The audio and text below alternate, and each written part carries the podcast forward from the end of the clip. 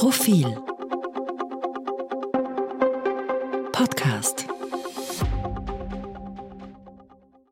Entsorgung. Wozu hat die alte Frau die vielen Briefe aufgehoben? Vom vergeblichen Kampf gegen die Endlichkeit. Jetzt ist die alte Frau tot und die Kinder müssen ihren Nachlass entsorgen. Es stellt sich heraus, dass die alte Frau Schachtel, ja kistenweise Briefe und Postkarten aufgehoben hat, sowie jedes Bild, das ihre Kinder jemals gemalt oder gekritzelt haben. Die alte Frau hat viel korrespondiert, weil sie immer wieder über längere Zeiträume im Ausland war, vor den Kindern, mit Mann und Kindern, später als der Mann fort war und die Kinder schon selbstständig gelebt haben. Überall hatte sie Freundinnen und Freunde, die ihr geschrieben haben, aus den verschiedenen Ausländern nach Wien, aus Wien an die Orte, wo sie sich gerade aufhielt. Würde sie noch leben, könnte sie zu jeder Briefschreiberin und zu jedem Briefschreiber eine Geschichte erzählen. Fragmentarische Geschichten wären das zum Teil, weil man einander, wie das Leben so spielt, auch wieder aus den Augen verloren hat, trotz des Versuchs, die Freundschaft durch Briefe und Karten aufrecht zu erhalten. Dennoch, hinter jedem Brief ein Mensch und eine Geschichte. So witzig und lebendig manche Briefe.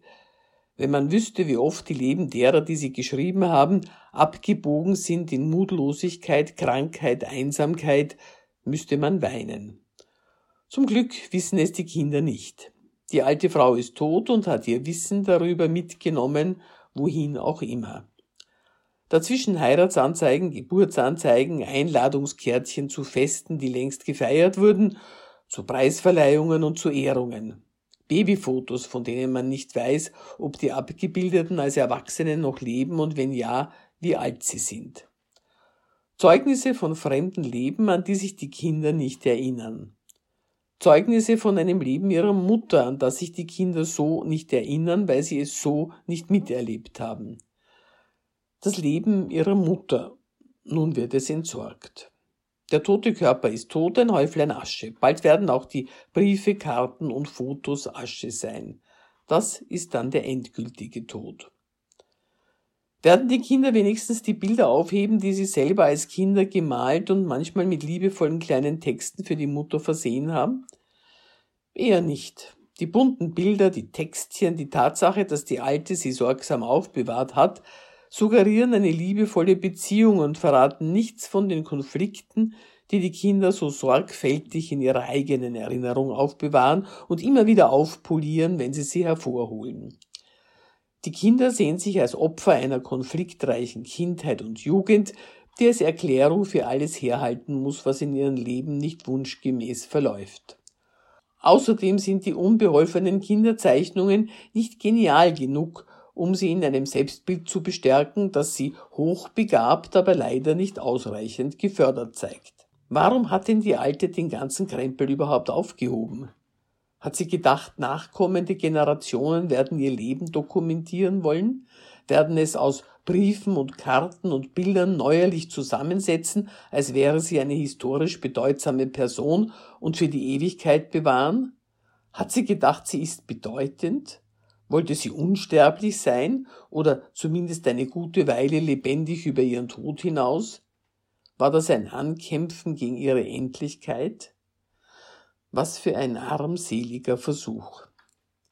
Vielleicht hat sie all die Zeugnisse ihrer Freundschaften, die Briefe, in denen ihr versichert wird, wie sehr sie fehle, in denen gemeinsame Erlebnisse beschworen werden und auf ein baldiges Wiedersehen gehofft wird, ja auch als Bollwerk gegen trübe Selbstzweifel an kalten Tagen aufbewahrt.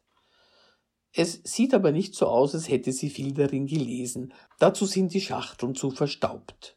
Sie war keine, die in Erinnerungen schwelgte.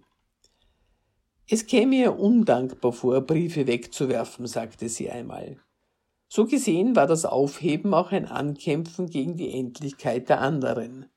Sie hat sie am Leben gehalten, wenigstens für die Dauer ihres eigenen Lebens. Wie gesagt, so viele Geschichten. Geschichten von Freude und Zuneigung und vielversprechender Liebe, von Talent und von Frust, von Erwartungen, Hoffnungen und enttäuschten Hoffnungen, von Krisen und überstandenen Krisen und am Ende die Todesanzeigen. In tiefer Trauer, geliebte Gattin und Mutter, Schwester, Großmutter. Zum Schluss reduziert sich alles auf ein paar Verwandtschaftsbezeichnungen.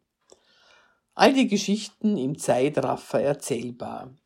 Wenn man lange genug auf der Welt ist, komprimieren sich die erlebten Zeiträume in der Rückschau auf ein paar markante Momente.